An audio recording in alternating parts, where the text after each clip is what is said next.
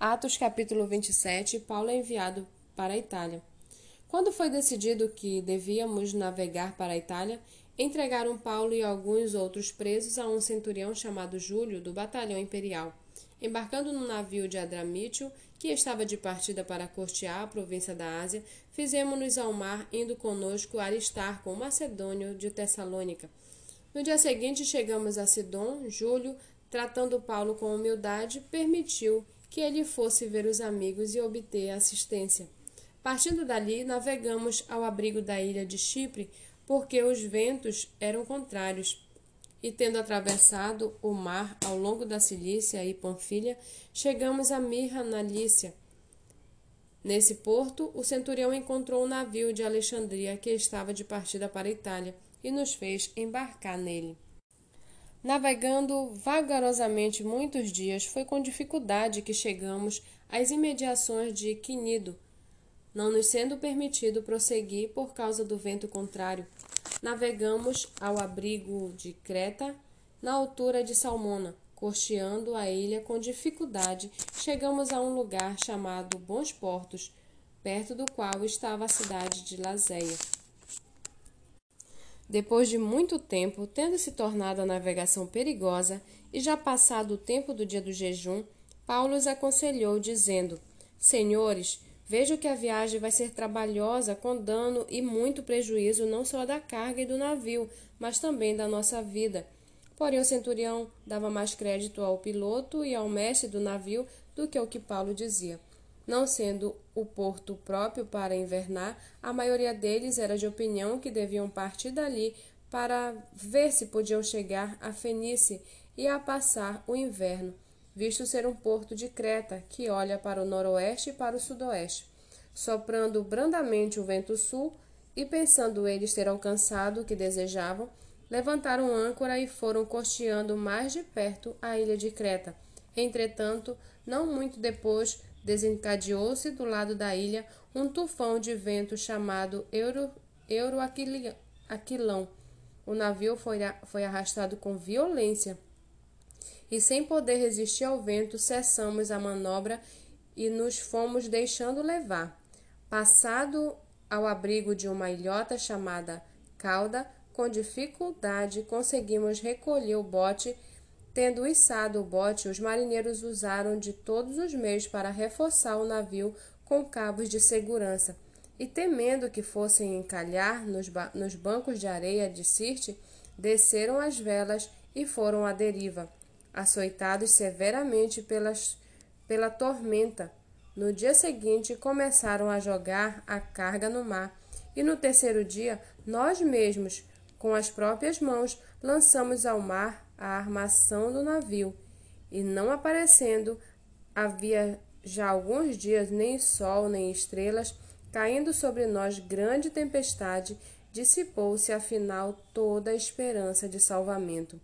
Havendo, havendo todos estado muito tempo sem comer, Paulo, pondo-se em pé no meio deles, disse: Senhores, na verdade era preciso terem me atendido e não partir de Creta para evitar esse dano e perda mas agora aconselho que tenham coragem, porque nenhuma vida se perderá, mas somente o navio. Porque esta mesma noite um anjo do Deus a quem pertenço e a quem sirvo esteve comigo, dizendo: Paulo, não tenha medo, é preciso que você compareça diante de César. E eis que Deus, por sua graça, lhe deu todos os que navegam com você. Portanto, senhores, tenham coragem, pois eu confio em Deus que tudo vai acontecer conforme me foi dito. Porém, é necessário que sejamos arrastados para alguma ilha. Quando chegou a décima quarta noite, sendo nós batidos de um lado para o outro no mar de Adriático, por volta da meia-noite, os marinheiros pressentiram que se aproximavam de alguma terra, e lançando a sonda, viram que a profundidade era de trinta e seis metros. Passando um pouco mais adiante, tornando a lançar a sonda, viram que a profundidade era de 27 metros, e receosos de que fôssemos atirados contra lugares rochosos, lançaram da popa quatro âncoras e oravam para que rompesse o dia. Nisto, os marinheiros tentaram escapar do navio, arriaram o bote no mar, a pretexto de que iam largar âncoras da proa. Paulo disse ao centurião e aos soldados: Se estes não permanecerem a bordo, vocês não poderão se salvar. Então os soldados cortaram os cabos do bote e o deixaram afastar-se. Enquanto amanhecia, Paulo rogava a todos que se alimentassem, dizendo: Hoje é o décimo quarto dia em que, esperando, vocês estão sem comer, não tendo provado nada. Por isso peço que comam alguma coisa, pois disto depende a sobrevivência de vocês, porque, de, porque nenhum de vocês perderá nem mesmo um fio de cabelo. Tendo dito isto, pegando um pão, deu graças a Deus na presença de todos e, depois de o partir, começou a comer. Todos ficaram mais animados e se puseram também a comer. Estávamos no navio duzentas e setenta e seis pessoas ao todo. Refeitos com a comida, aliviaram o navio, jogando o trigo no mar. Quando amanheceu, não reconheceram a terra, mas avistaram uma enseada, onde havia uma praia. Então consultaram entre si se não podiam encalhar ali o navio. Cortando os cabos das âncoras, deixaram que ficassem no mar. Soltaram também as amarras do leme e, alçando a vela de proa ao vento, dirigiram-se para a praia. Dando, porém, num lugar onde duas correntes se encontravam, encalharam ali o navio.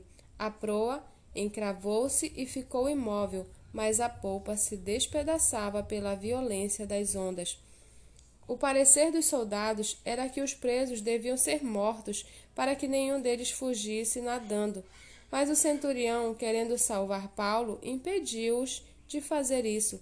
Ordenou que os que soubessem nadar fossem os primeiros a lançar-se ao mar e alcançar a terra. Quanto aos demais, que se salvassem, uns em tábuas e outros em destroços do navio. E foi assim que todos se salvaram em terra.